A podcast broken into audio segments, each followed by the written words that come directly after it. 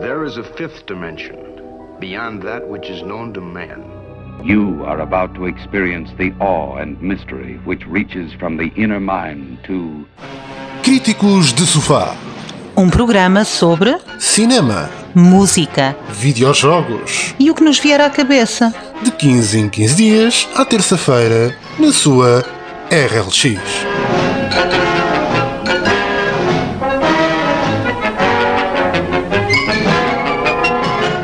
Sejam bem-vindos a mais um Críticos de Sofá. Com vocês, como sempre, cá estou eu, o Sérgio. E eu, Alexa? Ora bem, hoje vamos falar então daqueles que são para nós os três jogos que qualquer jogador deve, pelo menos, experimentar uma vez na vida. Exatamente, estamos a falar de videojogos. De videojogos. Exato. Portanto, vamos fazer aqui. uh, a Alexa vai dizer os três dela e eu vou dizer os meus três, que são aqueles que eu acho que qualquer pessoa devia pelo menos experimentar uma vez na vida, porque foram sem dúvida grandes jogos. Vamos começar, como sempre, pelas senhoras. Alexa, Então, o meu primeiro jogo, ah, que eu vou já fazer um spoiler alert em, em primeiro lugar, um, um disclaimer que é todos os jogos que eu ah, vou sugerir para jogar uma vez na vida são três exclusivos PlayStation. Podem me chamar fangirl, fanboy, o que vocês quiserem, eu não me importo. ah, pouco- pouco- poucas vezes na vida me importei com o que me chamam, portanto não me, não me importo nada. Podem fazer o que quiserem. Na verdade, a PlayStation é o que eu mais jogo, é natural que as minhas sugestões venham da, da PlayStation, da Sony. E aqui vem, ah, primeiro, do- de- dos jogos que eu ah, recomendo, é um jogo de 2005 e é um jogo que eu acho que toda a gente deveria experimentar uma vez na vida, que é o primeiro God of War. Para mim, God of War em 2005 surgiu ah, quase ah, de- sorrateiramente, surgiu sem eu perceber muito bem ao que é que ia. Comprei o jogo porque na altura ah, comprava a revista oficial da PlayStation 2, a revista para a qual escrevi durante um tempo, e estava com muito bem cotado esse jogo. ah, God of War estava com 9.5, se não me, não me engano, na altura. Uh, dizia que era um action, action, uh, adventure game, que era um, um hack and slash típico, que era também a remontar aos, aos movimentos e à forma de filmar das antiga, de antigos jogos de arcada, tinha, falava de mitologia grega e, portanto, para mim, ok, estava convencida, um jogo, um jogo de ação sobre mitologia grega, eu estava convencida. Estava convencida, mas nada me podia preparar para aquilo que aconteceu, que foi eh, desde o primeiro momento, e nunca mais vou esquecer esse momento, que pus o eh, CD na PlayStation eh, e que começa a tocar a música eh, no, no ecrã para nós selecionarmos New Game, a música que se chama Vengeful Spartan começa a tocar, aparece o perfil de Kratos e toda eu comecei a ficar arrepiada com a música, com o ambiente. Entrei no jogo e posso dizer que é tornou-se a saga da minha vida. Se o jogo de 2018, ou seja, se o, o rehash, o, o ressurgimento do jogo em 2018 é sem dúvida o melhor jogo da saga, é, foi em God of War 1 que tudo começou. Da antiga, digamos assim, da antiga uh, leva de God of War, o 3 é o melhor. O 3 é incomparavelmente superior a qualquer um, mas ainda assim, God of War 1 foi aquele que nos trouxe. Foi aquele que, me deu Kratos, foi aquele que me apresentou Kratos, foi aquele que nos introduziu na mitologia grega, a irmos buscar a caixa de Pandora ao meio do deserto, a, a lutarmos com Ares e a tornar-nos no Deus da Guerra no final do jogo. É um jogo perfeito que eu recomendo a toda a gente que eh, gosta de videojogos. Eh, eu acrescento que foi, eh, foi o, o- o primeiro jogo, digamos assim, de, de era moderna e de uma consola que, que eu joguei. Foi, Eh, sim, de uma consola, de- estamos a falar destas eh, das gerações mais recentes. Eu deixei de jogar a partir do momento em que as consolas começaram a ter CDs, eu deixei de jogar. E foi, eh, foi exatamente o primeiro jogo que a Alexa me apresentou para a introdução na altura na PlayStation 3, que foi, ora, experimenta este jogo, tu vais gostar. E há que dizer que eu joguei todos os jogos, porque a Alexa tem todos, joguei todos os jogos de enfiada. De seguida. E, e posso-vos garantir que da saga God of War uh, há uns melhores e outros hum, menos bons. menos bons. Não há nenhum jogo mau. Não há. E é absolutamente fantástica. Deve ser das poucas sagas que eu Não conheço um que se mau. expande por tantos jogos que não há um jogo que se possa dizer este jogo é verdadeiramente mau. Não. Não há. Há, mais, há menos bons, há melhores, mas mau não há. Ah, de, de salientar que é um jogo de 2005, como eu já disse, para a PlayStation 2. Ah, aquele que tu conheceste foi para a PlayStation 3, porque já era o remake que saiu para a PlayStation 3. Espero que todos os jogos saiam para a PlayStation 5. Ah, sai, Uma saiam- mega coleção, uma mega mega, pack. mega pack remastered para, para a PlayStation 5, porque aquele jogo merece ser, ser conhecido por todas as gerações de videojogadores. Ok, vamos pensar então agora para o meu lado. E Exato. como. E vamos atrás no tempo, de E vamos certeza. atrás no tempo. Como, como já seria expectável, não é? Vamos atrás no tempo. Ora, este primeiro jogo foi um jogo que eu conheci. ah, não no meu primeiro contacto com computadores, mas numa fase ainda muito inicial dos computadores. Estamos a falar na, na fase em que ainda não falávamos de, de, de, de Pentiums, ah, estávamos a falar ainda anterior aos Pentiums, estávamos a falar ainda na, na altura dos 386, 486. Portanto, este primeiro jogo eu lembro-me de ter jogado, de ter sido mostrado pelo meu pai. Eu era muito novinho e foi o meu pai que me apresentou, que é nada mais, nada menos que o Wolf 3D. O Wolf 3D é um jogo de 1982 da id Software, aqueles que depois vieram a lançar a saga de Doom e ficaram conhecidos pela saga do Doom. Este foi a primeira incursão nos jogos de 3D First Person Shooters. E é um jogo que eu acho que é absolutamente essencial para qualquer pessoa que goste de First Person Shooters, porque vai conseguir perceber a evolução. Qual foi. Não, não- eu não quero dizer que este jogo foi o primeiro, não foi o primeiro uh, First Person Shooter de forma nenhuma. Foi o primeiro a ter sucesso universal, a ser universalmente conhecido. E depois tem um tema que me atrai particularmente, que é Segunda Guerra Mundial. Quando juntamos a Segunda Guerra Mundial a uma coisa, a um 3D first person shooter, embora hoje poderamos considerar muito primário, naquela altura era muito bom. Visualmente o jogo é ainda hoje é passível de ser jogado e as pessoas ainda conseguem apreciar. Está de facto muito bom para a altura em que saiu. E foi a minha primeira incursão nos first person shooters. Foi um jogo que me foi apresentado pelo meu pai. Foi o primeiro jogo first person shooter a ter real sucesso a nível mundial. E mais uma vez a dar continuidade, foi o primeiro jogo da série, a série essa que se espalha até aos nossos dias, eh, mas que eu acho que é essencial para qualquer pessoa que goste eh, de, de first person shooters que experimente este. Pelo menos uma vez na vida tem que ver o grande jogo que trouxe a atenção do público e que eh, a partir daqui nasce um género às suas costas muito pelo sucesso que ele teve. Não que fosse o primeiro, mas que foi o que teve sucesso a nível mundial. Exatamente.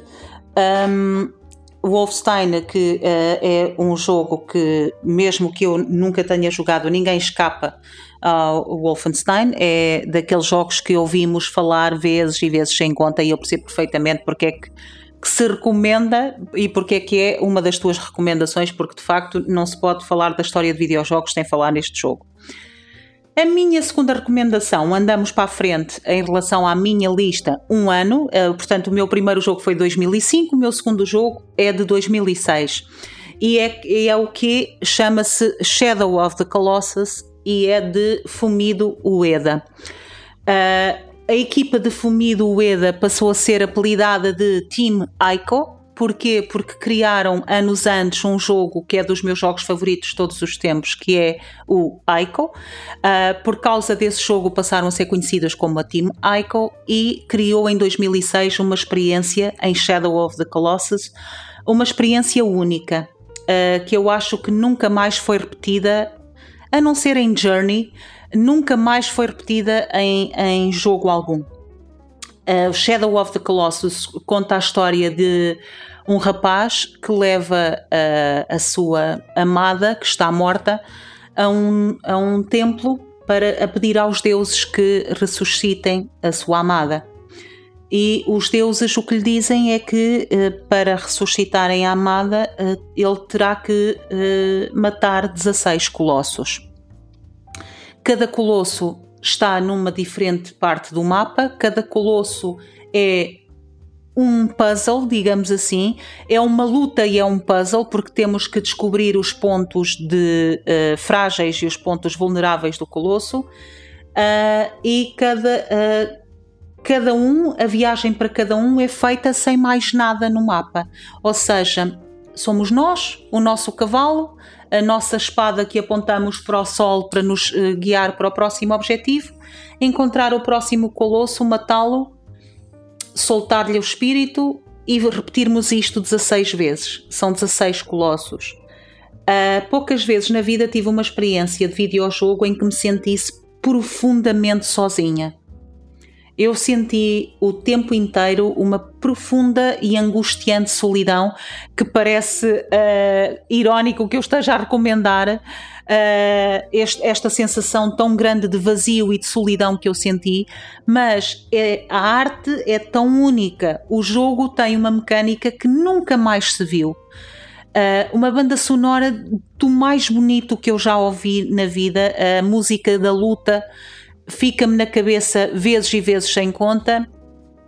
A história é muito trágica e quando matamos o colosso não temos uma sensação de vitória, de vitória. não temos, temos uma sensação uh, e, e, tive essa sensação desde o primeiro colosso de que tinha feito algo de errado e que não era suposto eu estar a fazer aquilo e essa, essa, essa sensação não consigo explicar quer dizer, é dada em parte pela música, em parte pela, pela cutscene que aparece quando o matamos, em parte porque, na verdade, o Colosso está ali na zona dele e não, não está a fazer mal a ninguém, nós é que vamos lá incomodá-lo. E é, é, é absolutamente único. Foi um jogo que foi remastered pela Bluepoint, que é uma empresa que faz autênticas obras-primas em remastered. Uh, foi uh, remastered para a PS4 e pode ser jogado na PS5 uh, ah, para há, bem pouco tempo, há um ou dois anos, e ainda há um ou dois anos uh, foi, foi considerado o jogo do ano por muita gente, apesar de ser um remake e já ter saído em 2006. É um jogo que eu acho que toda a gente que gosta de videojogos, se não experimentar o Shadow of the Colossus uma vez, mesmo que acabe por pôr o jogo de lado porque não tem a ver com ele, acho que não está a fazer um bom serviço à arte dos videojogos. É, são muito poucos aqueles jogos uh, que nos levam a um estado de imersão tal que conseguem fazer isso, porque quando se fala de videojogos, fala-se, costuma-se colocar uma aura de, de leveza na coisa. É para nos divertirmos, é para passarmos tempo. Mas os, os videojogos podem ser mais do que isso. Exatamente. E muitas vezes, se os videojogo for uh, tiver essa capacidade de nos levar a colocar na pele efetiva de outra pessoa, uh, essa sensação de imersão pode nos levar a sítios, se calhar, uh, menos positivos, vistos como menos positivos, mas que é absolutamente fantástico. Que, que, nos consigam transportar para lá, porque é, é a mesma coisa que quando nós estamos a ter um pesadelo, o nosso cérebro chama-nos para a realidade e depois despertamos. Claro. Quando um jogo tem a capacidade de nos transportar lá para dentro e de nos reter lá dentro, é porque está a fazer algo de, de muito bom e sem dúvida o, o Shadow of the Colossus uh, compreendo o porquê que diz isso e, e acho que sem dúvida é uma, uma, experiência única que deve ser experimentada por, por toda a gente, pelo menos uma vez na vida. Exatamente. Agora vamos mais uma vez voltar atrás vez? no tempo agora vamos voltar atrás no tempo. Uh, uh, começamos então em 82 com o Wolfenstein e agora vamos avançar um bocadinho até 89 e com um também dos meus jogos favoritos. Mais uma vez, não é o primeiro, perdão, o primeiro jogo do género, mas é sem dúvida um dos jogos de maior sucesso, dos mais conhecidos e que eu acho que é essencial para quem gosta de jogos de plataformas. Estamos a falar de nada mais, nada menos que Prince of Persia, Exatamente. da Brother A primeira versão adoro do Prince of Persia, que eu acho que deve ser jogado por toda a gente. O jogo está absolutamente fantástico. Foi um dos jogos que introduziu uh, um, o motion capture Portanto, motion capture que foi feito curiosamente pelo irmão do programador. O irmão do programador filmou a subir muros, a saltar e depois converteu essas filmagens num videojogo que está absolutamente fantástico. Jogo muito straightforward, há uma princesa que, que é raptada por Jafar e nós somos o príncipe que vai salvar essa princesa a qual juramos amor eterno e durante 13 níveis andamos no castelo à procura é dessa bonito. princesa. É absolutamente fantástico e vocês vão ver como o jogo de plataformas que trouxe, uh, introduziu elementos que hoje em dia são os elementos standard de qualquer videojogo de plataformas Uh, o, o, facto da personagem ter peso, ou seja, eu começo a correr e quando largo o botão de correr, a personagem não para instantaneamente. A personagem tem peso e com isso vai dar mais dois ou três passos Exato. do que aquilo, porque leva inércia e então não vai parar instantaneamente. E isto vai deste jogo. Este jogo trouxe muita coisa boa e o jogo é muito simples, é absolutamente genial e acho que toda a gente que deveria experimentar. É um daqueles tipos de jogos que, ao contrário do Wolf 3D, que é preciso que uma pessoa goste de. Uh, há aqui elementos que podem ser dissuadores, dissuasores, como por exemplo o caso de ser Segunda Guerra Mundial, o caso de ser um first person, o caso de ser matar pessoas e dar tiros, pode uh, afastar algumas pessoas desta, uh, deste jogo. No caso do Prince of Persia, acho que o jogo é absolutamente fantástico, pode ser jogado por qualquer pessoa e, e vai ser um momento extremamente interessante. Uh, o, o, recordar não só um jogo que é de 89, portanto já tem mais de 30 anos em cima, e, e ver como é que um jogo com mais de 30 anos continua a ser tão aditivo e tão uh, bom de se jogar uh, como era quando, quando saiu. Sim. Portanto, sem dúvida, uh, seria um, um jogo, mais um dos jogos que aconselho a todas as pessoas a experimentarem. Prince of Persia, a primeira versão da Brother Band de 1989. Eu adoro esse jogo, portanto, eu, eu uh, foi o primeiro jogo que eu joguei, não em 89, muitos anos depois. Uh, joguei esse jogo quase 11 anos depois e, e é de facto uh, foi o primeiro jogo que me despertou, despertou, digamos, o bichinho dos videojogos. Esse bichinho só se solidificou com, com a Lara Croft e o Tomb Raider de 96, mas que despertou o bichinho dos videojogos e que eu adorava no PC estar com, com o Prince a correr de, de nível em nível, adorava. Adorava a música, adorava o, o som que ele fazia no cinema do clac, clac, clac, clac, adorava isso. E as placas que tremiam e caíam, adorava. Uh, é realmente um, um fantástico jogo.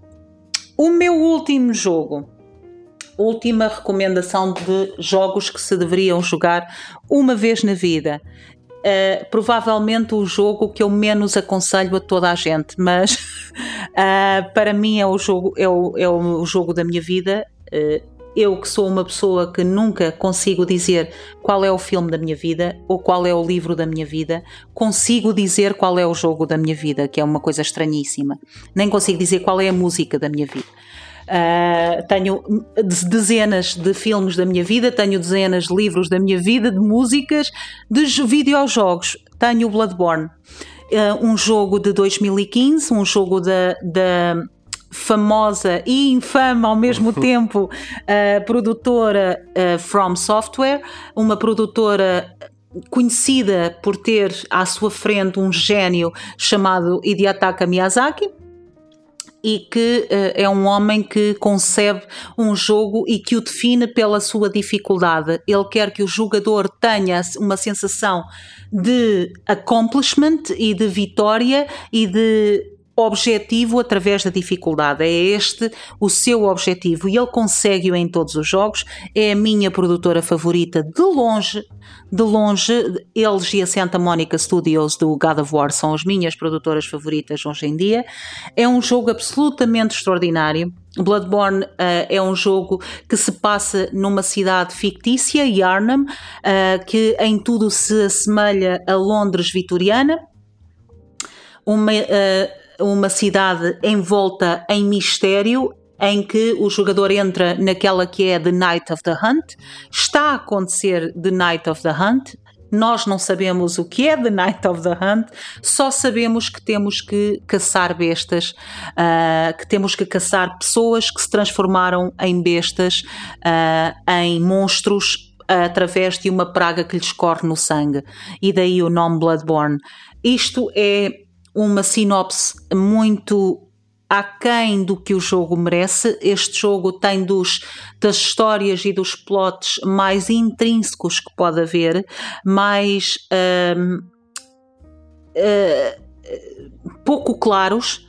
É uma, um jogo que a história é ele próprio um jogo para se descobrir e é um jogo de ação de RPG absolutamente extraordinário. Uh, jogo desde que saiu, há seis anos, e não consigo largá-lo. Não consigo largar o Bloodborne. Já platinei, foi o primeiro jogo que eu platinei na vida, mas uh, de vez em quando ainda volto a Yarnam para ajudar pessoas, para ajudar outros jogadores, porque não, não consigo. É onde eu pertenço. Eu pertenço àquele jogo. E é o jogo que eu mais recomendo. Uh, criei muitos viciados de, em amigos meus que fui recomendando e que, passado duas semanas, estavam mais viciados que eu e não foram nem um nem dois, foram bastantes amigos que eu recomendei e que não me largaram o jogo, portanto é absolutamente extraordinário e acho que toda a gente deveria experimentar, nem que seja para ao final de umas horas dizer isto não é para mim, é demasiado difícil. O jogo não é demasiado difícil, o jogo só precisa da paciência necessária para que se aprenda. Uh, e pronto, é Bloodborne é o único. A Bloodborne é único em, em várias coisas. Uh, a forma como a história é, é introduzida no, no, Bloodborne, eu já tinha visto muitos jogos e conheço muitos jogos que, cuja história não é uma história linear e é preciso andar à procura de elementos que nos vão fazer construir a história. Uh, mas este leva um 10 passos acima porque uh, não só utiliza esse mesmo tipo de elementos, ou seja, a história, uh, como tu dizias e bem, é por si, a descoberta da história é por si um outro jogo. Que nós podemos ir do, do, do início do jogo ao final do jogo sem percebermos patavina da história. E para teres a noção de toda a história, se calhar num segundo play, numa segunda vez que vais jogar o jogo, então vais fazer um jogo completamente diferente só para que consigas ir buscar todos os elementos que te vão construir a história. Sim. E mesmo assim, se calhar és capaz de ficar no final com todos os elementos e se calhar ficas uh, umas horas a montar o puzzle depois de todos os elementos para conseguir chegar à ideia clara do que se passou ali e de toda a envolvência. Acho que o jogo é absolutamente fantástico. É um jogo muito influenciado pelas mecânicas dos jogos uh, mais antigos, ou seja, temos aquela, aquela situação de estamos num determinado, uh, vamos chamar numa determinada zona do, do jogo, em que uh, tudo aquilo que nós fazemos, se saímos daquela zona, Portanto, estamos numa zona, limpamos essa zona de inimigos. Se sairmos dessa zona e se voltarmos outra vez a essa zona mais tarde, esses inimigos vão lá estar outra vez. Sim. Portanto, o respawn que havia nos jogos antigos foi trazido para aqui. Os níveis de dificuldade uh, e, e de, uh, a construção de jogos que tenham que ser. Uh, a construção de qualquer jogo que nos faça parar e, e, não querer ansiar por terminar o jogo é sempre qualquer coisa de fantástico. E aqui a ansiedade para terminar qualquer coisa pode-vos sair muito cara. Exatamente. Concordo, concordo então. Uh, é, é, um jogo Com absolutamente delicioso. Portanto, sugiro que quem nunca experimentou que dê uma oportunidade de experimentar. E agora vamos para o meu último jogo. Exatamente, para fechar a nossa lista. o último jogo que eu tenho aqui é então um jogo muito, mas muito mais recente. Portanto, estamos a falar de um jogo de 2015 e um jogo que ainda por cima nem sequer é o primeiro da, da saga. Portanto, o jogo que eu aqui venho falar é de Witcher 3, do Wild Hunt, que, eh, que é do, da CD Projekt Red, que nos trouxe também uh, recentemente uns, alguns dissabores com um jogo já há muito tempo esperado, o Cyberpunk, mas aqui vamos falar de uma masterpiece que é Witcher 3. Primeiro que tudo, o que é o Witcher 3? Bem, o Witcher 3 é o terceiro jogo na série do Witcher, um jogo inspirado uh, em livros também. Sim, é uma série de livros do, de um autor polaco que não me recordo agora o nome. É Andrei qualquer coisa. Bom, nós depois pesquisamos e dizemos mais tarde, mas sim, é um autor polaco. E uh, este é o terceiro jogo na entrada. E porquê que é tão espetacular este jogo? Primeiro que tudo, graficamente e a nível de mecânicas para um jogo de uh, para um action RPG, um jogo de ação com elementos de roleplay, ou seja, com elementos de desenvolvimento da personagem e de habilidades que a personagem vai tendo conforme vai subindo o seu nível, é absolutamente única. A forma como nós navegamos num mapa que é gigantesco. Todas as missões e as side quests, as missões secundárias, são absolutamente geniais, sendo que as missões secundárias conseguem ser tão boas ou, ou melhores do que as missões principais. Eu acho que melhores. Têm N, há, há tanto sítio para explorar, absolutamente fantástico. É muito bom. O jogo é qualquer coisa do outro mundo, quer a nível de jogabilidade, a nível gráfica, uh, a nível de história. História e a banda sonora que é épica a banda sonora é absolutamente fantástica e depois é um daqueles tipos de jogos que vocês entram no terceiro da, da série e pensam, ok, eu agora vou entrar aqui no número 3, vão, vão estar a dar referências constantes a coisas que se passaram no passado, que eu depois não vou apanhar e agora vou ter que jogar. E eu digo-vos, nada disso. Conseguem jogar o jogo princípio ao fim, apanhar absolutamente tudo aquilo que a história do jogo tem para vos contar, conseguem usufruir de um jogo absolutamente fantástico, sem necessidade de ter jogado os jogos anteriores. Sem dúvida, um jogo uh, a ter em consideração. Todos aqueles que neste momento procuram qualquer coisa mais recente para jogar, uh, eu aconselho sem dúvida. Ele está disponível para todas as plataformas. Exatamente. PCs, consolas, sejam elas de que natureza for, ele está disponível. Por favor, se nunca experimentaram, experimentem e sobretudo numa altura em que estamos muito numa leva de, das coisas nórdicas e dos vikings e isso, temos aqui qualquer coisa dentro de, desse género, embora não seja um, um, personagem eh, nórdico, mas temos aqui qualquer coisa nesse sentido. Portanto, estamos a falar de uma altura, uh, embora seja um universo fantástico, tem elementos medievais muito presentes e tem elementos também muito semelhantes de inspiração viking, etc. Que eu acho que é, deve ser jogado também, pelo menos uma vez na vida, para verem como se pode fazer um excelente jogo de aventura, um jogo que vos vai viciar, um jogo que vocês, quando agarrarem no comando uh, e vai-vos agarrar por horas e dependendo do tipo de jogador vocês vão conseguir tirar dali aquilo que vos, uh, aquilo que vos é mais querido. Se forem alguém que gosta muito de olhar a narrativa, vão ter uma narrativa absolutamente fantástica. Se for alguém que gosta de. que não, não se interessa pela narrativa e quer a ação e quer fazer coisas e explorar isso vão ter mais do que suficiente para se entreterem durante dias, uh, se não mesmo meses, uh, de volta deste jogo. E assim terminamos com. Vamos fazer só aqui um breve resumo do, dos jogos que então aconselharmos. Da minha parte, temos então Wolf 3D de 1982 da id Software, Prince of Persia de 1989 da Brother Band, temos o Witcher 3 Wild Hunt de 2015 da CD Projekt Red. Para mim, temos então a God of War 2005 da Santa Monica Studios, para a PlayStation 2 na altura e também existe o remastered para a PlayStation 3. Temos a Shadow of the Colossus de 2006 da Team Ico e Fumido Ueda, que uh, também está disponível para PlayStation 2 PlayStation 3, que também saiu remake, e PlayStation 4, uh, e pode ser jogado na PlayStation 5. E, uh, por último, também de 2015, Bloodborne da From Software, aqui disponível para a PlayStation 4. Portanto, está fechado. Está fechado mais, mais um, um Críticos de Sofá. Mais Poderíamos um... recomendar muitos mais jogos, mas virá em breve, numa próxima edição. Sim, Certamente numa próxima edição iremos lembrar de mais jogos e se calhar fazemos uma parte 2 e quem sabe até uma parte 3 dos jogos que são indispensáveis e que toda a gente deveria jogar pelo menos uma vez na vida.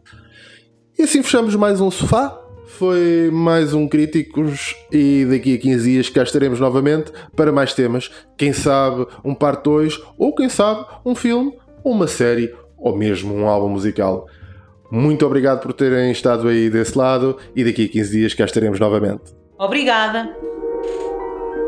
There is a fifth dimension beyond that which is known to man. You are about to experience the awe and mystery which reaches from the inner mind to Críticos de Sofá. Um programa sobre cinema, música, videojogos e o que nos vier à cabeça. De 15 em 15 dias, à terça-feira, na sua RLX.